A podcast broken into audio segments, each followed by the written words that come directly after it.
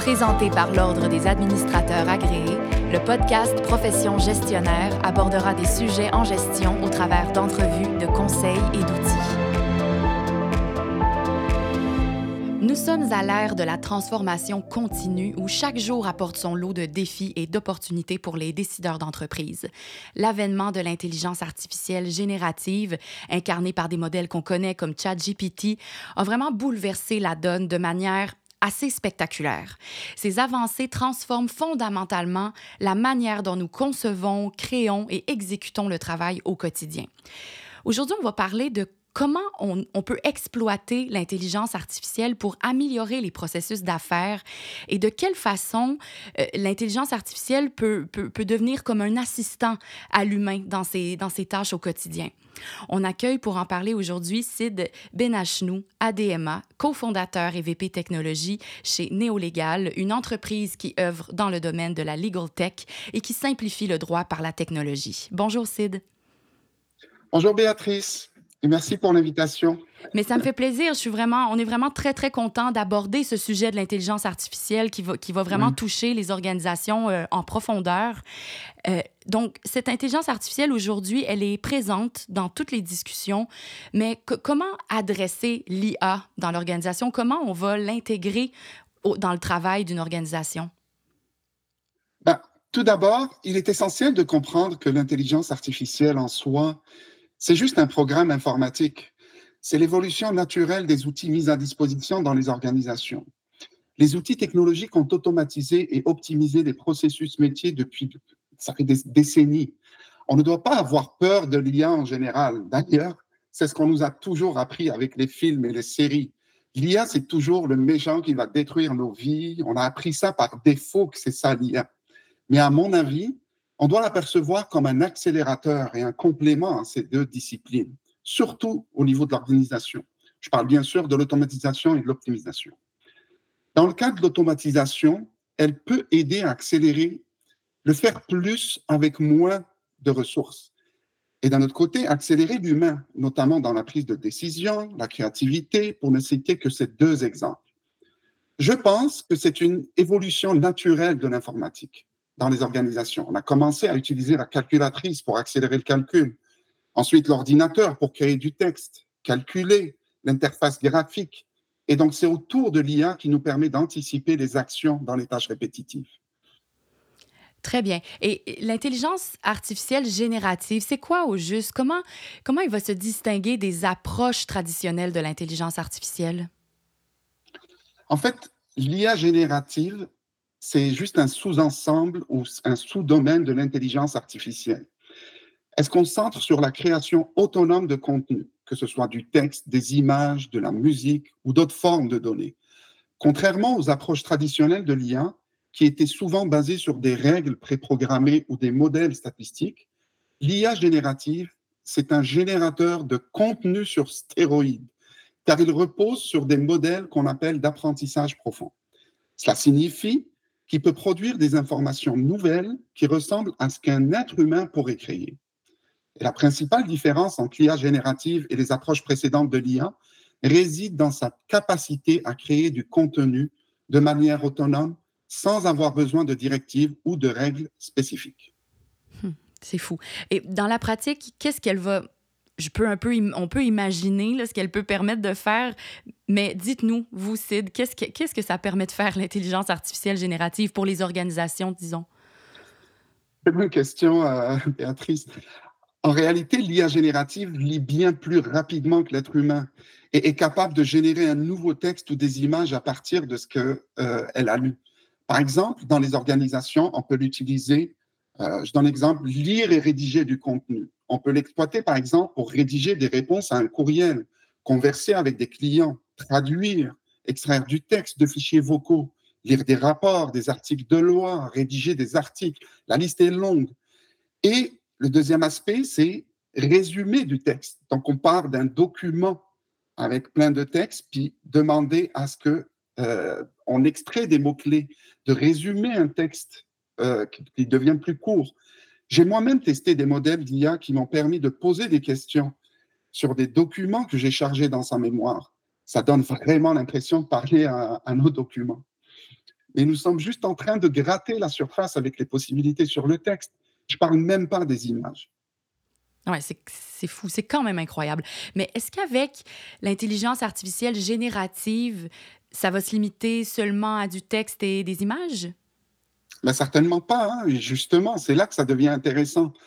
L'IA devient un agent dans notre équipe, c'est-à-dire à partir de chaque réponse, euh, on peut ajuster notre direction et on peut continuer, nous ouvrant ainsi un ensemble infini de possibilités.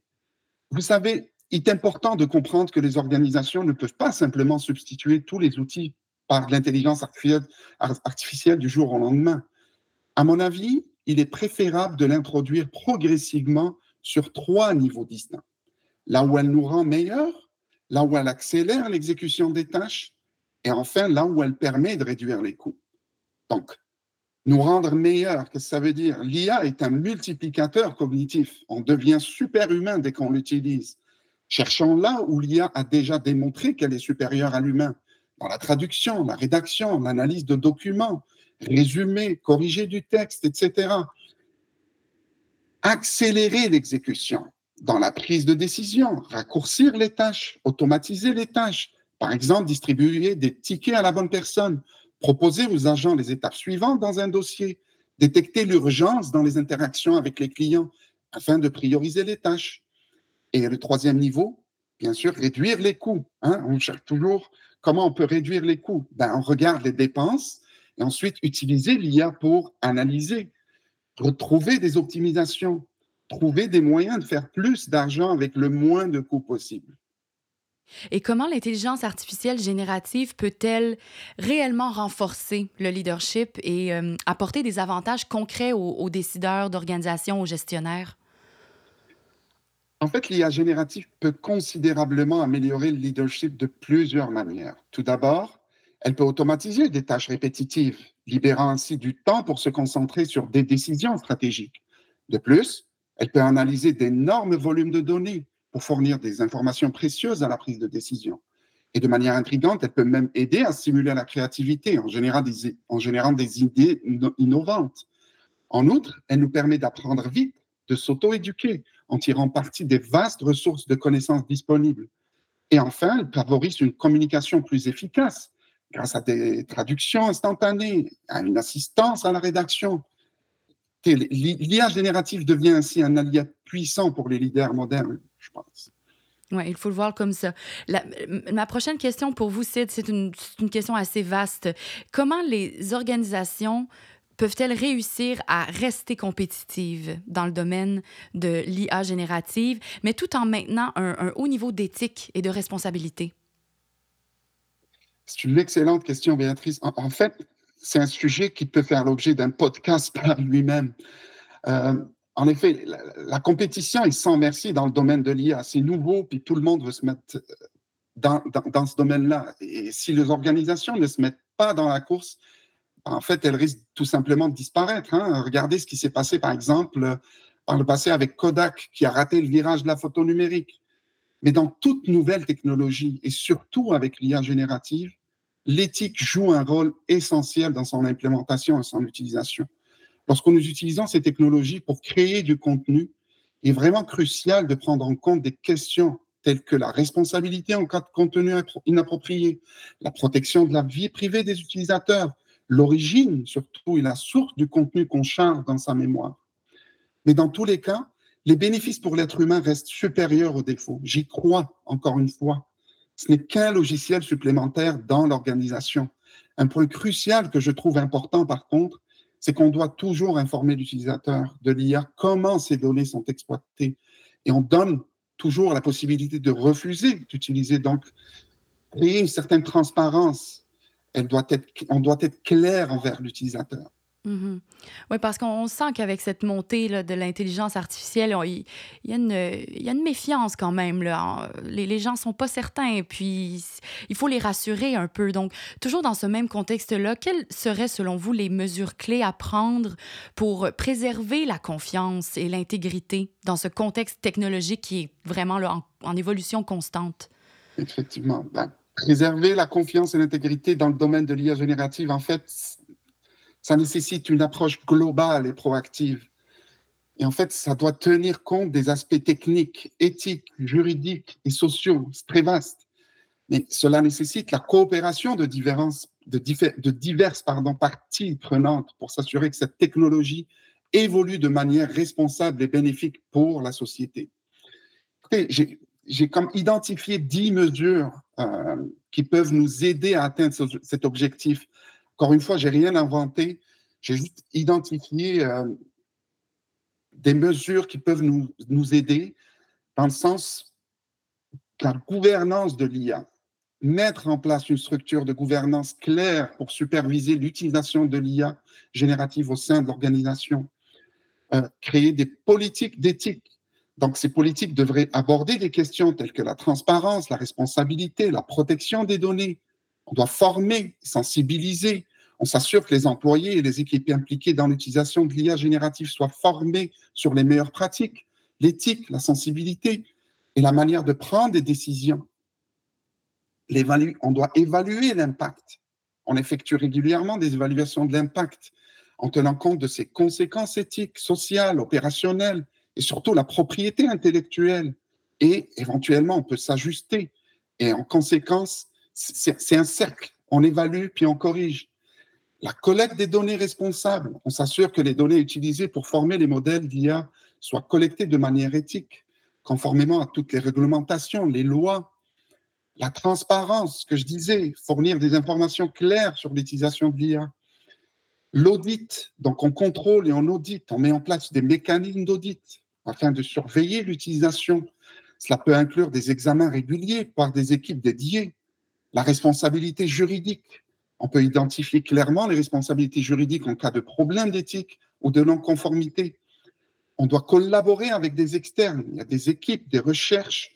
Donc, on, collabore avec des experts externes de l'IA et des organismes de réglementation afin qu'on s'assure que nos pratiques sont conformes aux normes.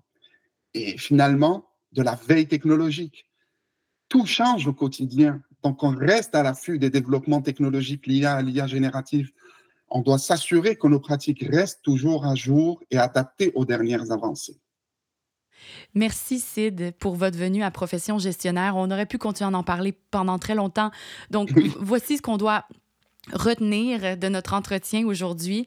Donc, tout d'abord, de manière générale, l'intelligence artificielle générative, si on veut lui donner une définition, ben, c'est un programme informatique qui génère du texte, des images et du contenu d'une manière autonome. L'intelligence artificielle générative, vous l'avez mentionné, Sid, n'est pas là pour remplacer le travail d'un humain, mais dans le contexte des organisations, elle va plutôt aider à accélérer, l'exécution des tâches. Elle va aider dans la prise de décision par sa capacité à lire et à générer du contenu. Mais il faut quand même mettre des et des lignes directrices pour garantir que l'IA générative soit utilisée de manière responsable. C'était Sid Benachnou, ADMA, VP Technologie chez Néolégal. Si vous voulez partager sur ce sujet absolument fascinant via les médias sociaux, ajoutez hashtag profession gestionnaire. Merci, chères auditrices et chers auditeurs. À la prochaine. Merci, Sid. Merci. Profession gestionnaire était présentée par l'Ordre des administrateurs agréés, l'Ordre professionnel des gestionnaires du Québec. Pour des articles, des outils et des formations en ligne en lien avec le domaine de la gestion, visitez le adma.qc.ca.